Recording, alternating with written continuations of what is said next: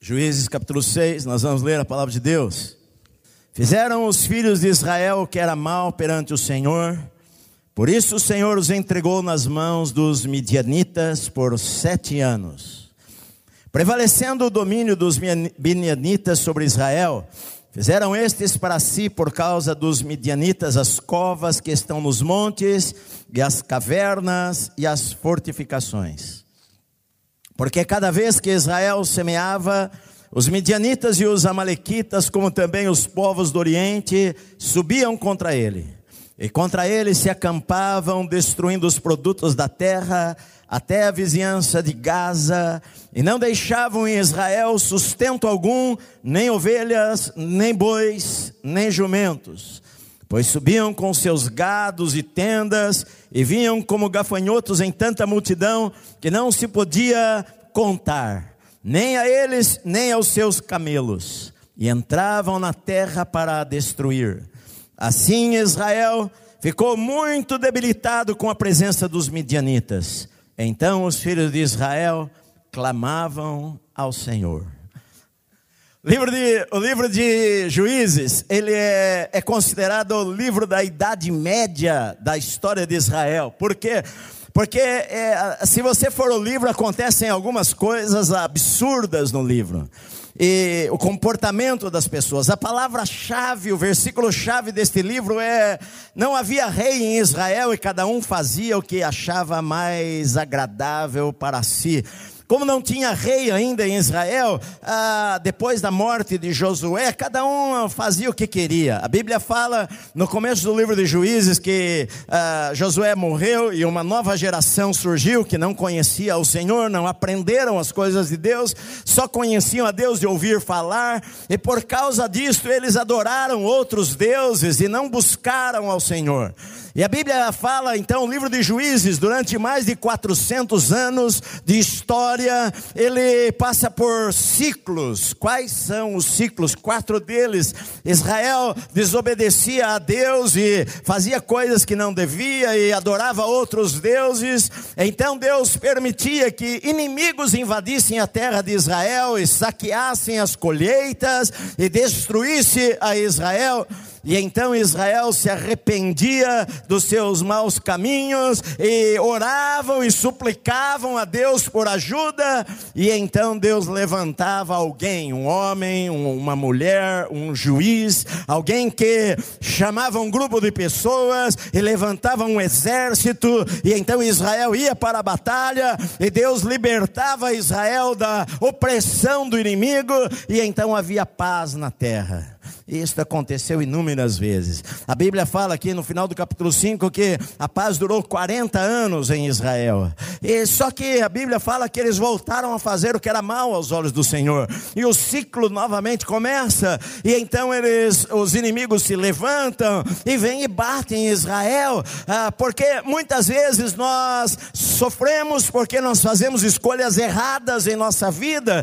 E, e ao invés de obedecermos a Deus e a Sua palavra, a gente escolhe não obedecer a Deus, então a gente sofre por causa destas coisas.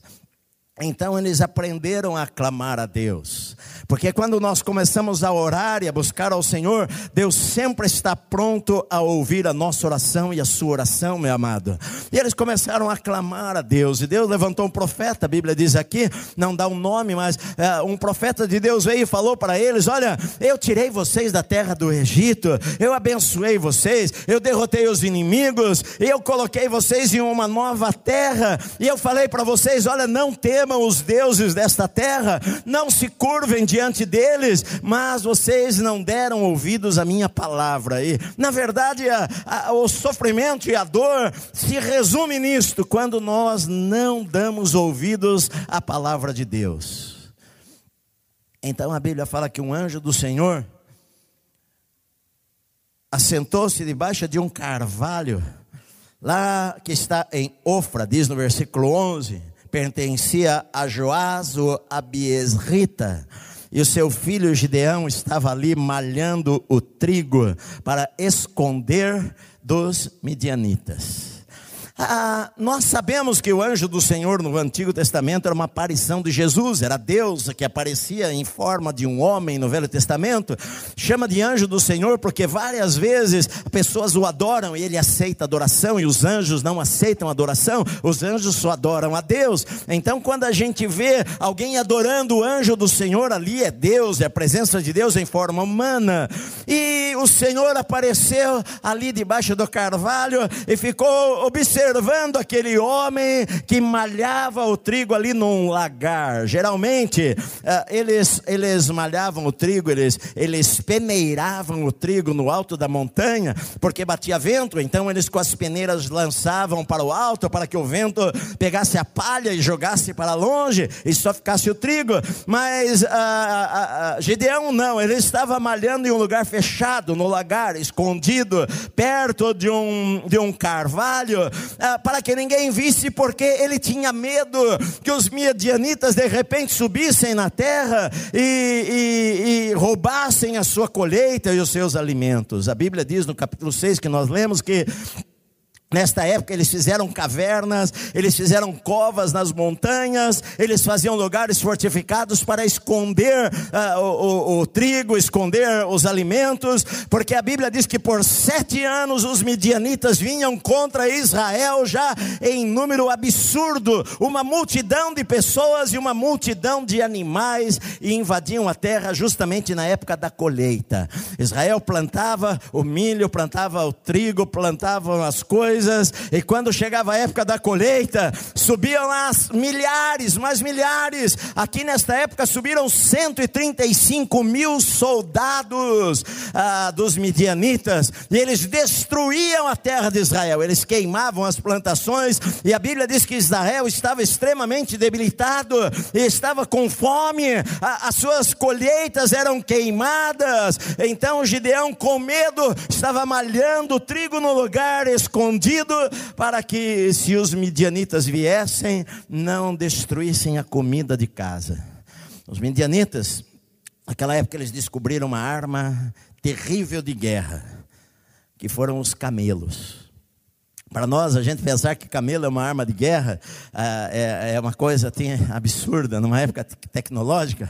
Mas naquela época eles descobriram que era muito mais vantajoso guerrear com camelos. E isto eh, depois se tornou vários exércitos, até nos últimos anos atrás, no deserto, invadiam outros lugares montados em camelos, porque o camelo come pouco, o camelo fica dias e dias sem comer e sem beber.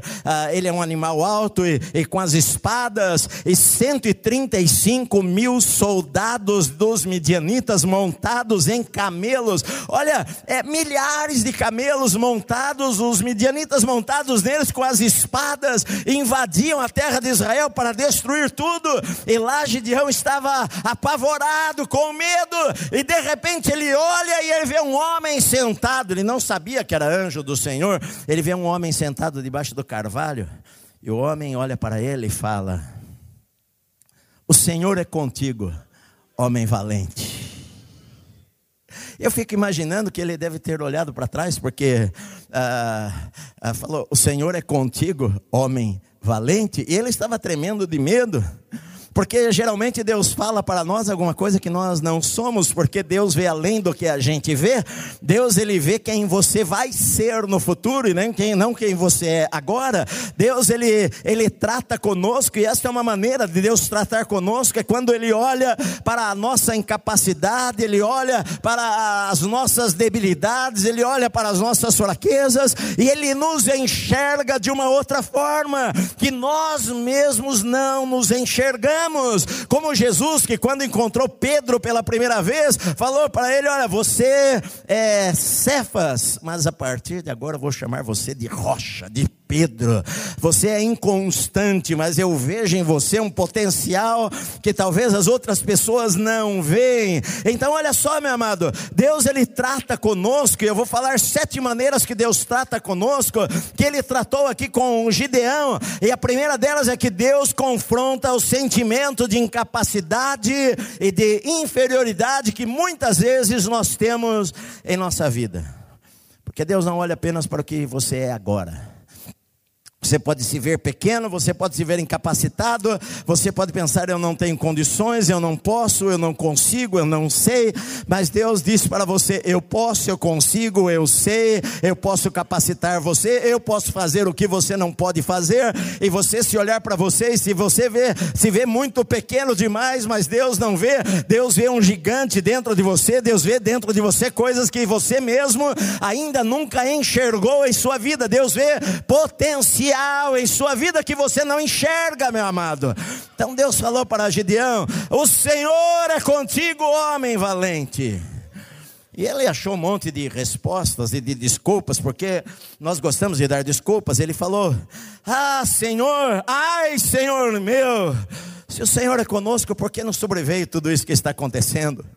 Se Deus está com... Não é isso que nós falamos muitas vezes para Deus. A Deus fala: Olha, eis que eu estou convosco. Jesus falou: Olha, eis que eu estou convosco todos os dias até o final dos séculos. O Senhor fala para nós lá em Hebreus: Eu nunca vos deixarei e não vos abandonarei. Mas quando nós passamos por lutas e tempestades em nossa vida, nós logo pensamos: Ai meu Deus, se o Senhor é comigo, porque estas coisas aconteceram na minha vida? Se o Senhor é comigo, porque certas coisas acontecem comigo? Por que, que eu estou passando pelo vale? Por que, que eu estou passando por dificuldades? Por que, que eu estou passando uma luta terrível em minha vida? Se Deus é comigo, talvez Deus não esteja comigo. A pergunta dele, na verdade, era o sentimento do seu coração. Ah, eu acho que Deus não está conosco. Ah, Senhor, se o Senhor é conosco, porque o que foi feito das suas obras, ah, aquelas que os nossos pais nos contaram, ah, ah Deus era um Deus, eh, ele está dizendo: olha, me parece que Deus é um Deus do passado. Deus fez coisas no passado,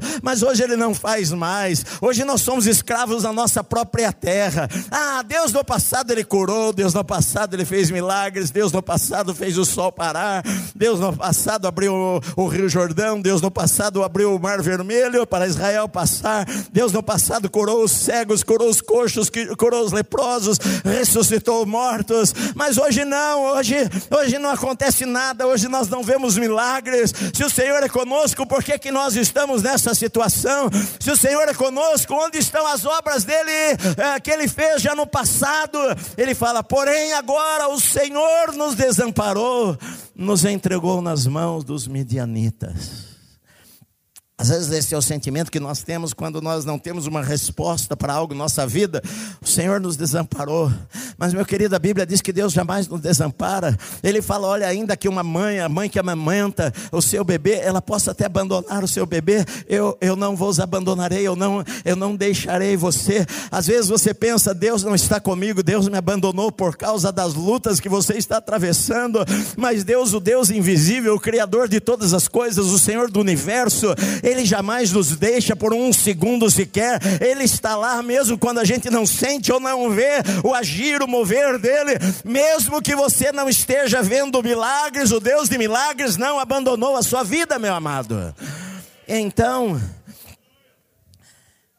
o Senhor falou para ele, depois dele fazer esta reclamação para Deus e falar, ah, certamente o Senhor nos abandonou. Então o Senhor virou para ele e falou: Vai nessa tua força e livra Israel das mãos dos midianitas. Porventura eu não estou mandando você ir. Ele deve, ele olhou, eh, deu risada, porque ah, como vai nessa tua força? Quem sou eu? Deus, Deus ele fala algumas coisas para você absurdas, como, como assim vai na tua força? Ah, quem é você para mandar eu ir? Né, eu estou mandando você, vai na tua força, livra Israel. E ele falou assim: como assim? Olha, ah, Senhor meu, como assim? Com que eu livrarei a Israel? Eis que a minha família é a mais pobre em Manassés, e eu, eu sou o menor na casa dos meus pais. Quem sou eu? Para fazer isso daí, mas o Senhor falou: já que eu estou contigo, você vai ferir os midianitas como se fossem um só homem. Porque se Deus está conosco, quem é que pode ser contra nós? Você vai ferir os midianitas como se fosse um homem. São 135 mil soldados. Vai, eu estou mandando você ir. Mas, Senhor, quem sou eu? Eu sou menor da casa dos meus pais, o Senhor não está entendendo. É, eu nem sei quem é o Senhor. Na verdade, se o Senhor, se é Deus que está falando comigo, então me espere aqui que eu quero fazer uma janta. Eu vou laçar um cabrito, eu vou fazer lá um caldo, eu vou assar pães. Se Deus está falando comigo para fazer alguma coisa, espera aí espera que eu já venho. E, e, e o anjo falou para ele: sim, vai lá e faça. E a Bíblia diz que ele foi fazer, ele foi pegar um cabrito lá no campo, ah, ele foi matar o cabrito, ele foi assar o cabrito, ele foi fazer pães, ele fez um caldo, e talvez depois de algumas horas, duas horas, três horas, ele chegou e lá estava aquele senhor sentado, e então ele chegou para o homem jantar, e o homem falou para ele: olha, coloca sobre esta pedra aqui o animal, coloca os pães aqui aqui, pega este caldo, derrama em cima. E ele, talvez sem entender, ele fez aquilo, derramou, e o homem pegou o bastão que estava na mão dele, tocou naquilo, e a Bíblia que fogo saiu e queimou aquele holocausto, e a oferta, a fumaça subiu como um aroma agradável a Deus, e naquele instante aquele homem desapareceu, e ele falou: Eu vi o Senhor, e ele pensou: Eu vou morrer. Então Deus falou no seu coração: Não vai morrer, você não vai morrer paz seja com você. A Bíblia diz que então ele pegou e fez um altar aqui naquele lugar. E chamou aquele lugar de Jeová Shalom. O Senhor é a minha paz. E adorou ao Senhor ali naquele lugar. Porque tudo aquilo que você não pode fazer, Deus pode fazer. Às vezes nós devemos, nós devemos em nossa vida fazer o máximo que nós pudermos. Mas chega um ponto que é o limite, eu não consigo mais, eu não tenho resposta, eu não sei como agir, não há cura, não há, não há milagre, não há, o homem não consegue fazer além daquilo que ele tem o limite, a, a sabedoria do homem eh, chegou até aqui, não vai mais, eu não posso fazer, eu não consigo fazer. Mas Deus está dizendo que nesta hora é hora de Deus agir na tua vida vida e fazer o que você não pode fazer, porque não é pela tua capacidade, é pela capacidade de Deus, não é pelo teu poder, é pelo poder de Deus. Não é que você é capaz, é que Deus é capaz. Não é que você pode, é que Deus pode fazer. Segunda maneira de Deus tratar conosco é que antes de nós fazermos, Ele quer que nós sejamos. O ser é mais importante do que o fazer. Deus falou para ele: Olha, você vai libertar Israel, mas Deus precisava tratar algumas coisas com ele. Sabe por quê? Porque naquela terra Israel adorava a Baal, e o pai dele, Joás, tinha um grande altar a Baal lá no seu terreno, lá na sua, no seu sítio, e a cidade inteira, aquela cidade toda adorava, adorava a Baal ali naquele altar. Então Deus falou para ele: Olha, você pega a segunda, o segundo boi que o seu pai tem, mais importante. E você vai lá e destrói o altar de Baal. E você vai lá e você derruba o poste ídolo. O que é o poste ídolo? Era uma estátua, uma imagem ah, de Deus Baal ou da deusa Azerá. E, e, você vai lá e derruba aquela estátua. E você queima, ah, quebra aquela, aquela estátua de madeira, coloca fogo e levanta um altar ao Senhor e sacrifica o animal ao Senhor. Evidentemente, Gideão, que era um homem covarde, ficou com medo. Eu vou lá derrubar o altar do meu pai. Eu vou lá fazer isso daí, vão me matar. Mas ele obedeceu a Deus. E de madrugada, ele pegou dez homens. Por que dez homens, pastor? Porque o altar não era pequeno. Há, há, anos atrás foi descoberto um altar naquela região que ele tinha sete metros de comprimento por 13 metros de altura. Era um, um prédio de dez andares, um lugar imenso, onde na montanha, no alto da montanha, que você olhava de baixo e você via lá no alto a montanha, e eles subiam naquele lugar para oferecer os seus sacrifícios. Eles geralmente faziam altares nichos nas montanhas, e tem montanhas em Israel que você pode visitar hoje, e você vê no alto das montanhas, nas pedras, lugares onde colocavam as imagens dos seus deuses. E então ele pega, ele pega dez homens e pega aquele boi forte, ele destrói aquele altar de madrugada, e ele levanta ali um altar ao Senhor, e ele mata aquele boi, e com aquela lenha daquele poste ídolo, ele taca fogo e oferece aquele animal ao Senhor. Sabe por quê? Porque uh, antes de você prosseguir para ter uma vida vitoriosa, você precisa tirar os altares de Baal da tua vida. Você precisa tirar os altares que estão em sua vida que não são ofertas ao Senhor. Ah, ah, não tem como você servir a Deus e a Baal ao mesmo tempo. Não tem como você levantar altares para Deus e levantar altar e deixar o altar de Baal lá no mesmo campo. Então há altares em nossa vida que nós precisamos derrubar, porque é mais importante quem nós somos somos do que aquilo que nós vamos fazer em nossa vida. Jesus mesmo, ele falou assim: Muitos naquele dia do juízo vão falar: Senhor, em teu nome nós profetizamos, em teu nome nós expulsamos demônios, em teu nome nós fizemos milagres. E o Senhor falou: Eu vou olhar, vou falar para eles: Eu nem vos conheço, eu nem sei quem vocês são, porque eles faziam, mas eles não eram. Antes de nós fazermos, nós precisamos ser. Deus não divide a sua glória com ninguém. Deus não divide a adoração com ninguém.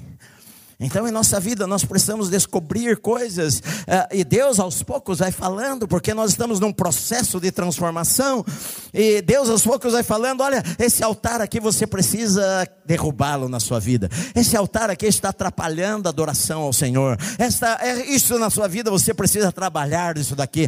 Se for preciso, você chama dez homens para te ajudar, se for preciso, você pede a alguém para ajudar você a derrubar esse altar na sua vida, mas tenha na tua vida um único altar, um um altar ao Senhor. É isto que Deus quer.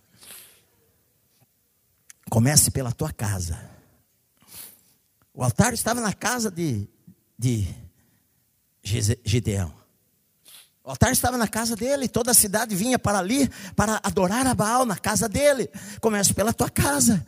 Talvez haja, haja coisas na tua casa que você precisa derrubar coisas que atrapalham o teu casamento, atrapalham a tua vida, atrapalham o teu relacionamento com a esposa, com o marido, você precisa derrubar aqueles altares. Às vezes são altares do pecado que separam você, que atrapalham a tua vida espiritual. Você precisa derrubar aqueles altares e, e então ter um único altar ao Senhor. E foi isto que ele fez. E isso foi um passo importante na sua vida.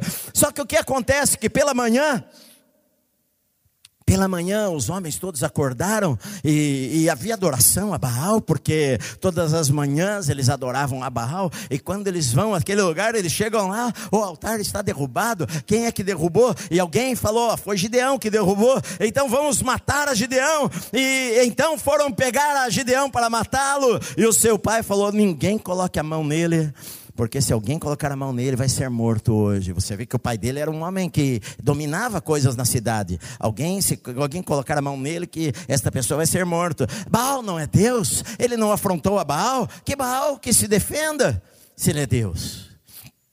Então as pessoas começaram a chamá-lo de outro nome. Começaram a chamar a Gideão de Jerubaal. Ou seja, que Baal contenda com ele. Eu acredito que nos próximos dias todo mundo ficou observando o Gideão para ver se ele não caía morto de repente, para ver se não acontecia uma tragédia na sua vida, se o Deus Baal vai contender com ele. Mas os dias foram se passando e nada acontecia com Gideão, ele estava vivo, porque a Bíblia fala que maior é aquele que está em nós do que aquele que está lá no mundo. Eu não tenho que temer nada. A Bíblia diz aqui em terceiro lugar que Deus ele nos capacita e nos dá poder para fazer aquilo que ele nos chamou para fazer. A Bíblia diz no versículo 33 que todos os, do capítulo 6, todos os midianitas e amalequitas e povos do Oriente se ajuntaram e passaram e se, se acamparam no vale de Gisrael. Então o Espírito do Senhor revestiu a Gideão, o qual tocou a rebate e os abiesritas se ajuntaram a ele. Nossa capacitação vem de Deus. Ele era um homem só. Ele era medroso. Ele se achava pequeno. Eu não posso, eu não consigo, eu não tenho capacidade. Mas de repente o Espírito Santo entrou nele e veio sobre a sua vida. E ele se levantou e tocou aquela trombeta. E de repente os abiesritas, aqueles mesmos que queriam matá-lo e falaram para ele: Olha, ah, você contendeu com Baal. Ah, os abiesritas, ah, ah, os moradores daquela cidade se ajuntaram a ele como se fossem um só homem. Então eles tocaram a trombeta por Manassés, e Zebulon, e Azer e a Naphtali e saíram para encontrar-se com ele. Uma multidão de pessoas saiu para se encontrar com Ele, sabe por quê? Eu e você precisamos aprender a depender de Deus, a depender do Espírito Santo em nossa vida, meu amado. Às vezes a gente acha que a gente vai conseguir fazer, mas é pelo Espírito de Deus. A Bíblia fala em Zacarias: não por força nem por poder, mas pelo teu Espírito. Nós precisamos do Espírito Santo. Nós cantamos nesta igreja: Vem Espírito Santo, eu preciso de ti, eu quero mais de ti. Ah, fala comigo, mais uma vez, enche a minha vida, mais uma vez. Ah, eu preciso de ti. Se o Espírito Santo sair das nossas vidas, nós não somos nada, meu amado. Reinhard Bonk, aquele grande evangelista na África, ele falou o seguinte: quanto menos o Espírito Santo, quanto menos do Espírito Santo nós temos, mais café com bolo nós precisamos para manter a igreja andando. É verdade. Quanto menos do Espírito Santo nós temos, mais café com bolo a gente precisa. Precisa mover, precisa avançar. Errado. Claro que não é errado tomar café com bolo. Mas muitas vezes nós não nos reunimos para buscar o Espírito Santo, mas nós só nos contentamos se tiver bolo e café. Na verdade, nós vivemos uma geração. Eu vi uma pessoa colocando, ah, estava aqui reunido com grandes líderes do Brasil. Eu olhei e não conhecia ninguém. Eu falei, eu estou na igreja errada, faz 40 e tantos anos que eu sou crente, não conheço nenhum desses daí. Ah, aí eu fui ver. Ah, não, são youtubers. É gente da internet. É pregadores que pegam o sermãozinho de um pastor, de outro pastor, grava lá cinco minutos e viraliza aquilo lá, porque eles são moçada, eles sabem mexer no negócio e viraliza, e milhões de pessoas o seguem. É mais fácil fazer isso do que orar. E dá resultado, hein? Você se torna um grande líder de um dia para o outro. Você nunca passou por fornalha ainda. Mas, se a gente não tiver Espírito Santo, café com bolo ajuda. O que nós precisamos é mais de Deus em nossa vida, nós precisamos de quebrantamento, nós precisamos de avivamento espiritual, nós precisamos de arrependimento de pecado, nós precisamos de transformação de vida, nós precisamos colocar o nosso rosto no chão e chorarmos, falando: Senhor, eu preciso de Ti, eu quero mais da Tua presença, eu não quero brincadeira, eu não estou para brincadeira, eu estou aqui porque eu tenho um compromisso real, verdadeiro com o Senhor. Senhor, eu vou buscar ao Senhor.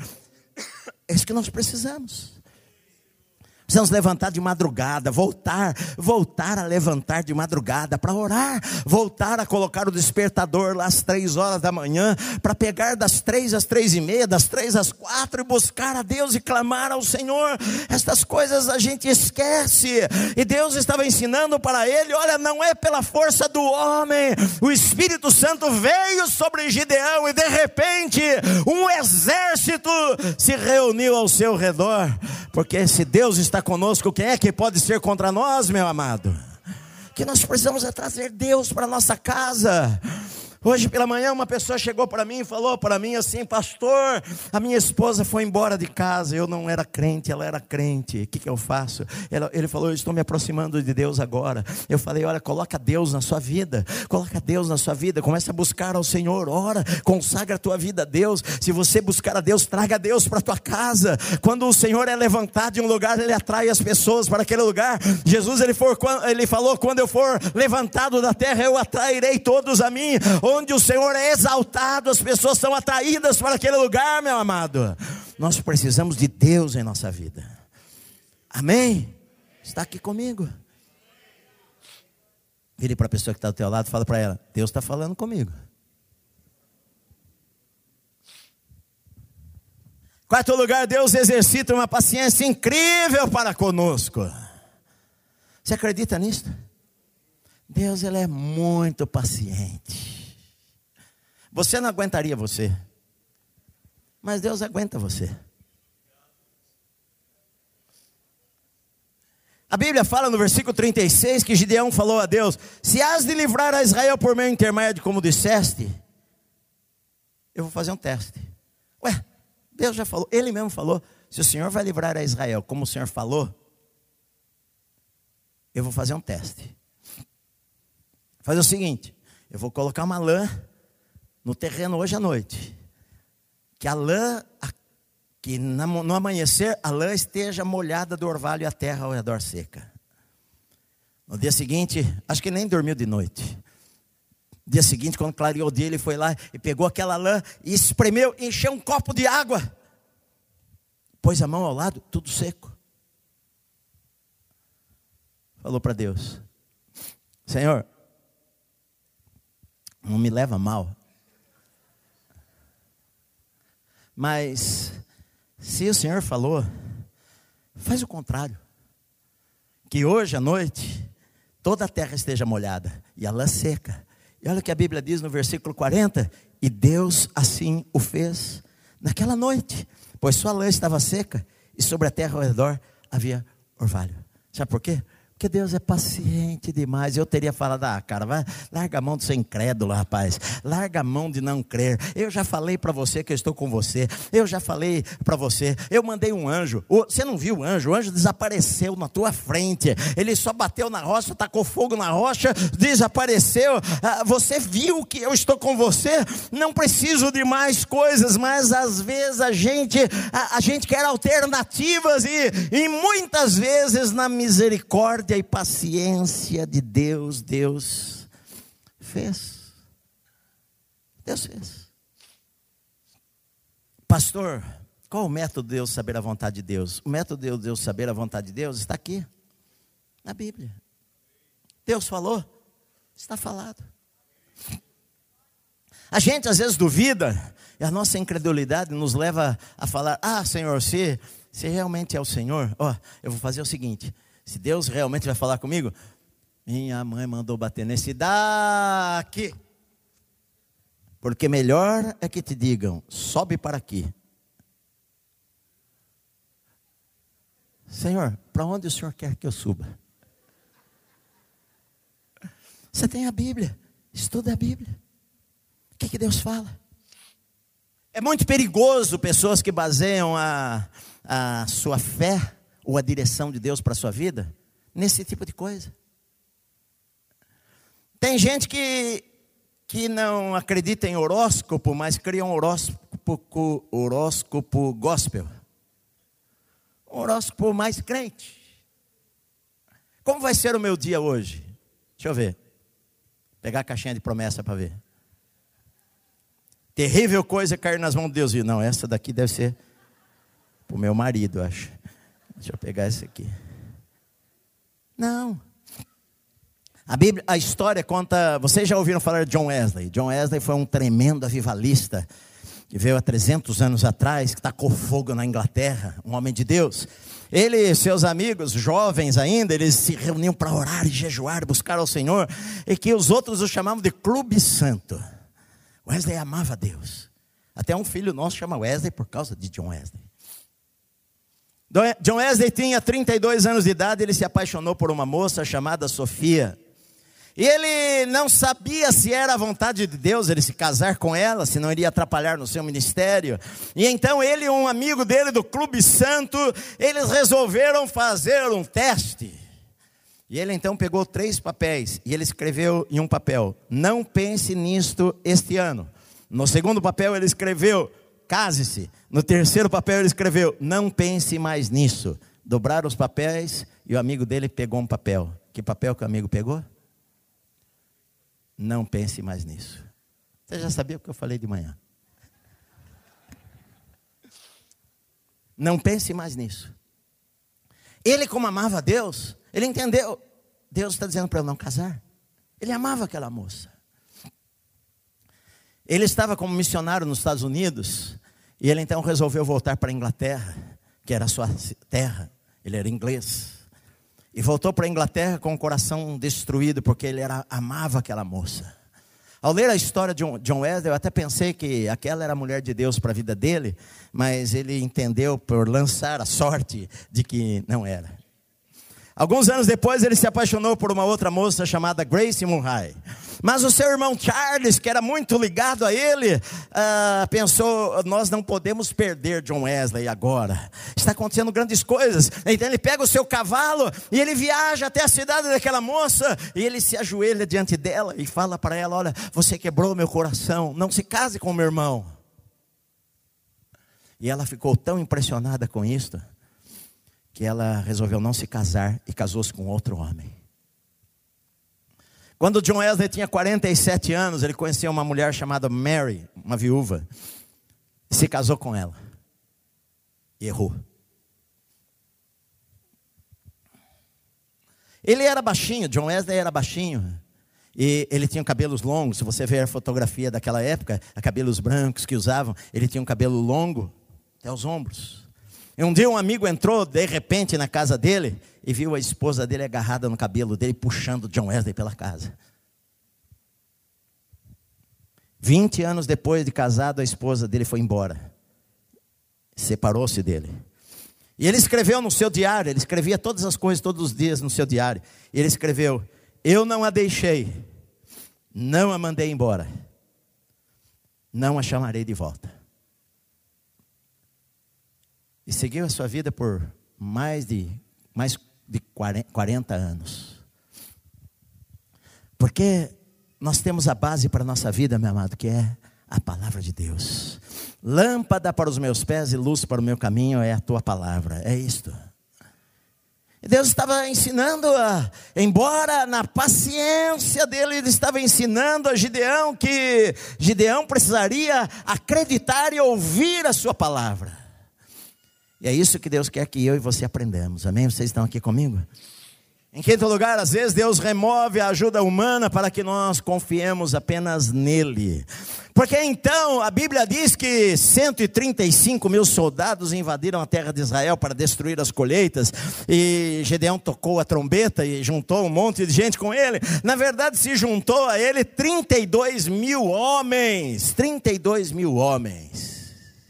E olha só, do lado de lá havia 135 mil soldados, e se ajuntaram com Gideão 32 mil homens que pegavam a espada. Do lado de lá tinha 135 mil soldados que acamparam-se no vale de Gisrael, que é uma planície, um vale no meio das montanhas, imenso, quilômetros, mais de 20 quilômetros. Quando você vai a Israel, do alto das montanhas, de Nazaré, Monte Carmelo, em vários lugares, você olha e você vê aquele vale imenso que é chamado Vale de Armagedon, ou Vale de Jezreel. E eles se acamparam naquele vale, 135 mil soldados, 135 mil camelos, armaram as suas tendas, as suas barracas, perdia-se de vista as barracas de tanta gente. E com Gideão juntou 32 mil pessoas, e de repente Deus fala para Gideão: Gideão, eu vejo que tem muita gente com você. Precisam diminuir isso daí. Eles tinham 32 mil. Mas se fosse eu, eu ia falar, Senhor, acho que o Senhor não entende direito de matemática, porque eles têm lá 135 pessoas, não dá nem para contar. A Bíblia conta, mas não dá para contar, Senhor, o quanto de gente que tem. E nós aqui, olha, o nosso grupo aqui é um bom grupo, louvado seja Deus por esse grupo, mas é muito menor. Eles são muita gente. E Deus falou para ele: tem gente demais. Vamos fazer o seguinte: pergunta para eles, quem está com medo, vai embora para casa. E então Gideão subiu lá numa pedra, lá em um lugar, e gritou lá: Quem está com medo? O Senhor está dizendo: Pode voltar para sua casa. E 22 mil homens falaram assim: o seguinte, boa é essa palavra, é de Deus. Deus falou comigo. Pegou a mochila, 22 mil homens foram embora e ficaram 10 mil homens com Gideão. Deus olhou para aquilo e falou para Gideão: Gideão, ainda tem muita gente com você.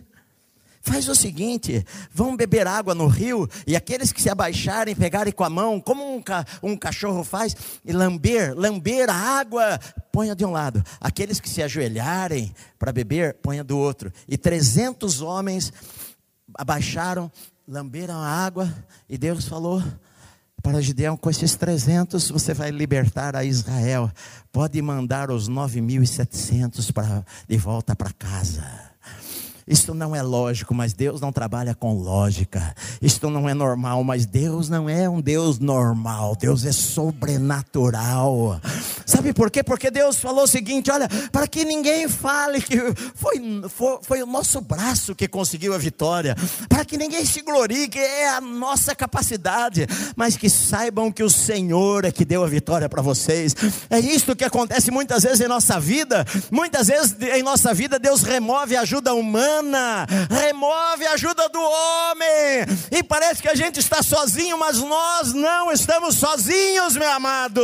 Deus, Ele quer operar milagres em nossa vida com poucos, porque Deus livra com poucos ou com muitos, para Deus não importa. Deus removeu, deixou com 300. Sexto lugar, Deus ajuda no nosso medo e fortalece a nossa fé. Porque diz no versículo 9, sucedeu do capítulo 7, que naquela mesma noite o Senhor lhe falou: Levanta-te, desce contra o arraial, porque eu entreguei nas tuas mãos. Aqui em nossa igreja, cada fileira dessa tem mil pessoas, cabem mil pessoas. Estavam em 300. Esse pedaço da frente aqui na nossa igreja cabe 700 pessoas. Eles estavam em 300. Dava para sentar todo mundo aqui nesse pedacinho aqui. 300. Eles olharam da montanha, 135 mil homens, 130 mil barracas brancas, 135 mil camelos parados, milhares de pessoas, e tem 300 pessoas. E Deus falou: é hoje. Pode descer a montanha que eu vou dar vitória para vocês. Mas, como Deus sabe que a gente é, é medroso e bate canela, Deus falou para ele, versículo 10: Se ainda temes atacar, tu com o teu moço porá, desce ao arraial. E você vai ouvir uma conversa lá. Ele falou: Boa essa palavra, Senhor. Ele não falou, não, que nada, Senhor, estou crendo. Não, ele, se você tem dúvida ainda, desce. Ele pegou o moço que estava com ele, o escudeiro dele, o criado dele, e desceram a montanha, no meio das flore da floresta, quietinho, faz barulho. Campamento lá embaixo, via algumas tochas acesas, fogo, para clarear, não tinha luz elétrica soldados impostos para guardar o acampamento. E ele vai se arrastando pelo chão com o seu servo até chegar em um lugar, olha, psh, atrás da moita. Tem soldados ali. De repente ele ouve a conversa. E um soldado fala para o outro: Rapaz, essa noite passada eu tive um sonho muito estranho. O amigo dele falou: É mesmo? O que foi que você sonhou? Nossa, eu não sei, mas eu sonhei uma coisa maluca. Eu sonhei que vinha um pão rolando e batia na tenda do capitão e derrubava a tenda dele. E o outro homem falou para ele: Rapaz, na verdade eu tenho a interpretação disso. Nada mais é do que Gideão, o filho de Joás, que vai vir contra o nosso acampamento e vai destruir-nos. A Bíblia fala que Gideão ouviu aquela conversa, puxou seu moço, foi para trás, ajoelhou-se e adorou a Deus. Subiu a montanha novamente, chamou os cem, os trezentos homens que estavam lá e falou: É hora de nós descermos, porque o Senhor nos dá a vitória. Deus é o Deus que nos dá a vitória, seja com poucos ou com muitos, meu amado. Deus é o Deus que dá vitória à sua vida, seja com recursos ou sem recursos. Quando você achar que não tem saída, Deus é o Deus das saídas, Deus é o Deus de portas abertas, Deus é o Deus que abre caminhos no meio do deserto, Deus é um Deus que faz milagres que você não pode imaginar. Deus é um Deus de sobrenaturais, sobrenaturais em nossa vida, meu amado. Às vezes, ah, como Deus é paciente conosco. Porque como Deus é paciente conosco, porque Ele tantas vezes falou para nós não temermos que Ele estaria conosco, mas quando a gente recebe uma má notícia, a gente fica apavorado, a gente fica com medo, a gente não dorme de noite, a gente fica preocupado, a gente fica ansioso, a gente, a gente não sabe o que vai fazer, a gente fica pensando no futuro, e se acontecer isto, e se acontecer aquilo, e se acontecer daquele outro jeito, e se acontecer daquele outro jeito, a gente às vezes duvida do que Deus já falou para nós na Sua palavra e já falou para nós em nosso coração. E Deus, Ele é tão bom e tão paciente que Ele nos entende. Deus entende você. Deus entende, às vezes, a ansiedade que quer vir no seu coração. Mas Ele diz para você nesta noite: Não tenha medo, porque eu sou o teu Deus. Quando você passar pelas águas, eu vou estar com você. Quando você passar pelo fogo, o fogo não vai queimar a sua vida. Eu sou o Senhor teu Deus e eu não vou deixar a sua vida por nada. Então creia no Senhor, meu amado. Creia no Senhor com todo o teu coração. Se apegue a Deus. Eles eram 300. Mas o que, que nós vamos fazer? Ele tem uma estratégia. Ele pega 100 homens fala: Vocês vão subir naquela montanha, vão descer por lá. Esses 100 vão descer por aqui. E nós vamos descer por este lado aqui. Com certeza nós vamos descer com a espada na mão, certo, Gideão? Não, errado. Errado.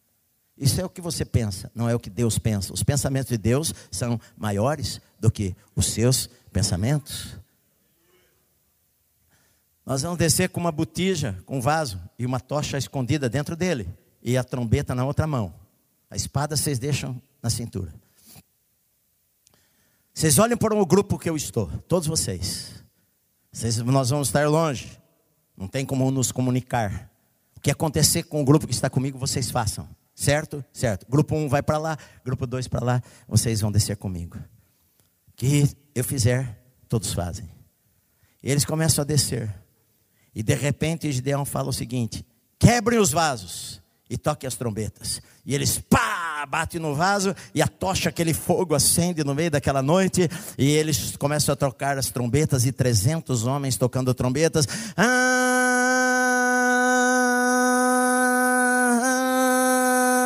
E de madrugada aquela escuridão, aquela barulheira, descendo o som que desce da montanha para baixo, e aquele, aquele fogo, e de repente os homens, os soldados estavam dormindo, e acorda e vem a montanha em chamas, e aquele barulho, estamos sendo atacados e pegam a espada na escuridão da noite. A Bíblia diz que 120 mil soldados se matam. 15 mil fogem com o rei deles. Então Gideão ele grita: peguem as espadas, e eles pegam as espadas e vão atrás daqueles 15 mil pessoas e conseguem uh, mandar recado para cercarem o caminho, para outros de Israel descerem as montanhas ao encontro e fechar a barreira para não cruzarem o rio. E então matam aqueles homens, matam os dois reis, e Gideão, os irmãos de Gideão haviam sido mortos uh, pelos midianitas. E ele pergunta para aqueles dois reis: vocês por acaso mataram os rapazes em tal lugar? E eles falaram: matamos. E na verdade eles eram parecidos com você. E, e Gideão falou: eles eram meus irmãos. Se vocês não tivessem matado eles, eu teria poupado a vida de vocês. Mas agora vocês estão mortos. E os mata ali naquele lugar. Deus é um Deus de guerra. E Deus guerreia as nossas guerras. Deus guerreia as tuas guerras. Você não está sozinho no meio da batalha, o Senhor está com você, meu amado.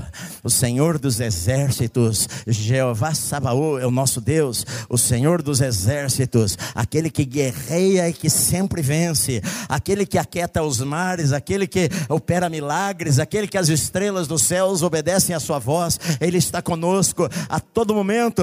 Quando você estiver no vale, ele está lá no vale. Quando você estiver no fundo do poço, ele está lá no fundo do poço com você. Quando você não ver saída ou não ver ajuda de homem nenhum, saiba que o Senhor jamais deixa a tua vida. Se apegue a Deus, confie no Senhor, mesmo quando você não entenda o que está acontecendo na sua vida. Se apegue a Deus, confia. Deus sempre tem o melhor para mim e para você, meu amado. E Deus é paciente e bom conosco. Verdade, quando aconteceu isto e eles tiveram vitória, Os homens vieram falar com Gideão: Olha, você vai ser o nosso rei.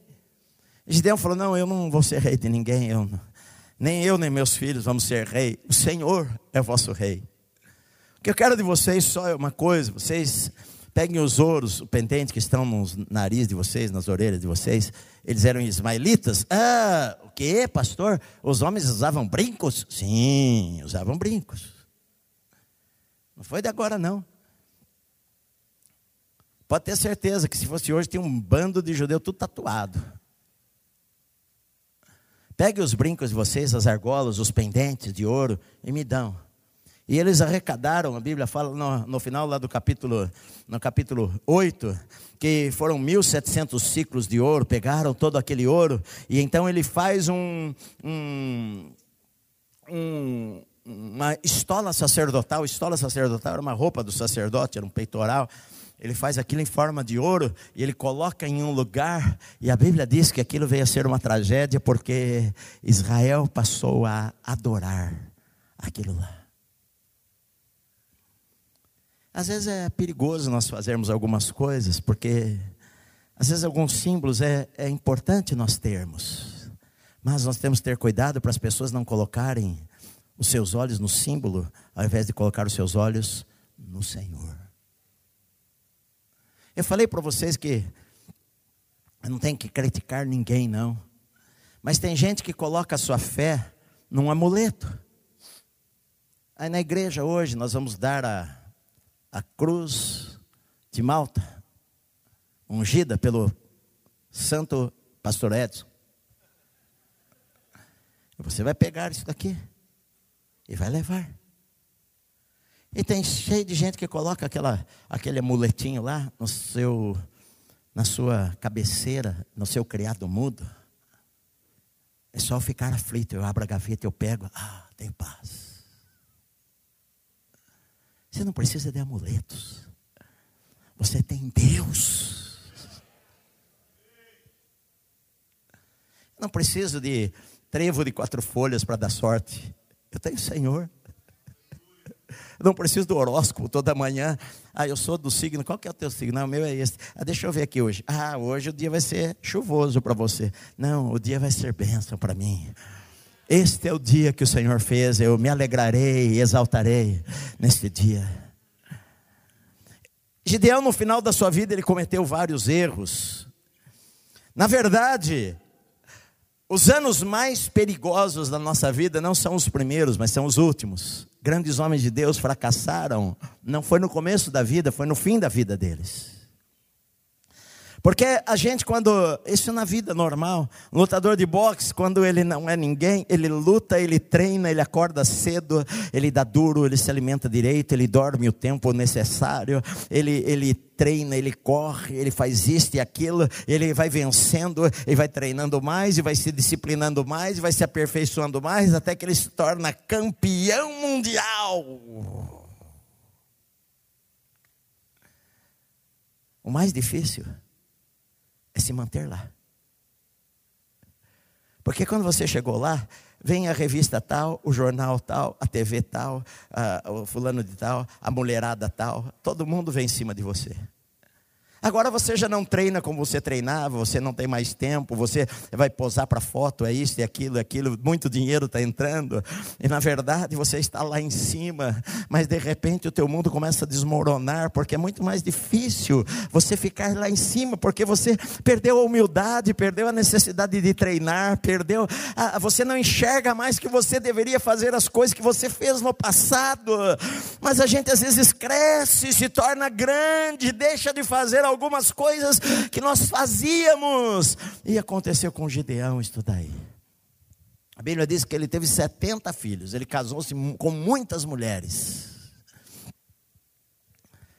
Deus mandou Adão casar com uma, Deus deu uma para Adão. Alguns homens na Bíblia erraram e sofreram por causa dos seus erros. Não queira ter duas mulheres, uma tá bom demais. Uma sogra só. Vocês ouviram? Quem ouviu o Cláudio Duarte pregando aqui? Ele falou: Eu não queria ter sogra. Então eu procurei uma mulher que a mãe dela já tinha morrido. e casei com ela. É verdade, ele falou para nós, não, é verdade. Eu não queria sogra, eu vi uma mulher. Você tem mãe? ah, minha mãe morreu. Ah, então tá bom. Ele casou-se com muitas mulheres. Teve 70 filhos. Como é que você controla 70 filhos? Me, me explica um negócio desse. Um filho dá um trabalho, dois filhos dá dois trabalhos. Dez filhos. Imagina a casa dele na hora do almoço. Vai dar comida para ele. Ah, não quero, pai, eu não quero chuchu. Ah, não, eu não gosto, de, não gosto disso. Ah, pai, eu não gosto de salsicha. Ah, pai, eu quero batata frita hoje. Ah, pai, eu quero. Ah, não, não, não.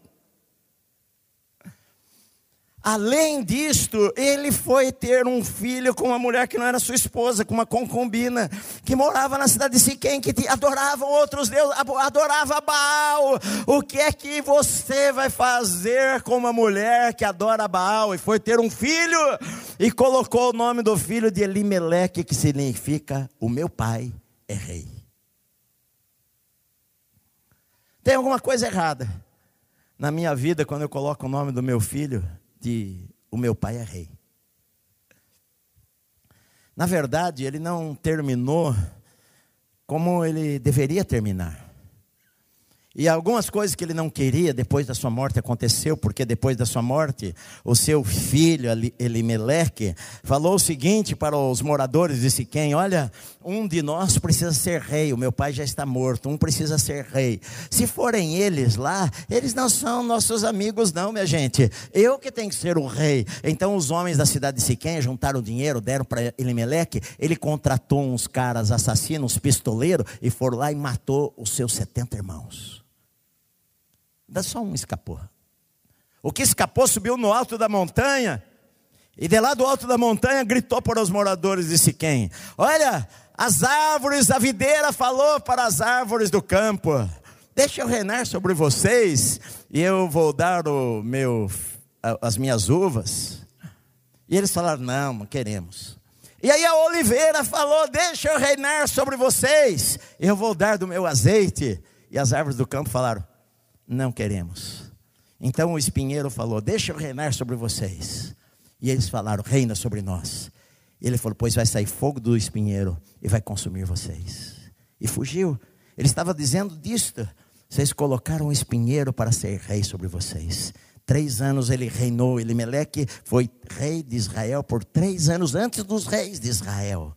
Ele reinou sobre aquela região. E a sua vida terminou numa catástrofe. Porque mais importante do que a maneira que nós começamos é a maneira que nós terminamos a nossa vida, meu amado. Nós temos que, ao longo, nós estamos num processo de transformação e nós temos que sempre estar aprendendo, sempre estar aprendendo, sempre estar aprendendo. Nós temos que ser humildes e saber que nós não sabemos e que nós precisamos aprender e nós precisamos crescer e nós dependemos de Deus e que nós nunca vamos chegar a ser grandes. Que os homens podem olhar para você como grande, mas você nunca é grande, você sempre é pequeno, você sempre é servo, você sempre depende de Deus, você sempre precisa do Senhor, porque você é um homem igual a todo homem. O homem pode ter títulos, um pastor pode ter títulos, pode se chamar de apóstolo, profeta, isto aquilo, o reverendíssimo, o que quiser, mas ele é um homem igual a todos os homens, atacado como todas as pessoas, às vezes chora como todas as pessoas, precisa de Deus como todas as pessoas. Não há super-homens na igreja. Todos precisamos do Senhor. Todos precisamos da ajuda de Deus. Todos precisamos do favor de Deus e da graça de Deus. Eu preciso, e você precisa também. É à medida que os anos se passam, à medida que a gente vai avançando em idades, em idade, aí que nós precisamos mais de Deus em nossa vida. Aí que nós precisamos mais de oração. Às vezes, com o passar da idade, você eh, não consegue, por exemplo, jejuar como você jejuava quando você tinha 20 anos. Você não consegue ficar uma semana, dez dias sem comer, às vezes, não consegue. Mas você consegue levantar de madrugada e orar e compensar os dez dias que você jejuava e compensar buscando a Deus por duas, três horas. Falar com Deus nós podemos falar. À medida que os anos passam, vigie mais. Preste atenção no teu coração. Para não chegar um momento na vida que a gente acha o seguinte: eu não quis ser o rei de Israel, mas lá no fundo do meu coração, eu me considero como se eu fosse o rei. E põe o nome do filho de meu pai é rei. Nós precisamos sempre da ajuda de Deus em nossa vida, meu amado. Eu e você.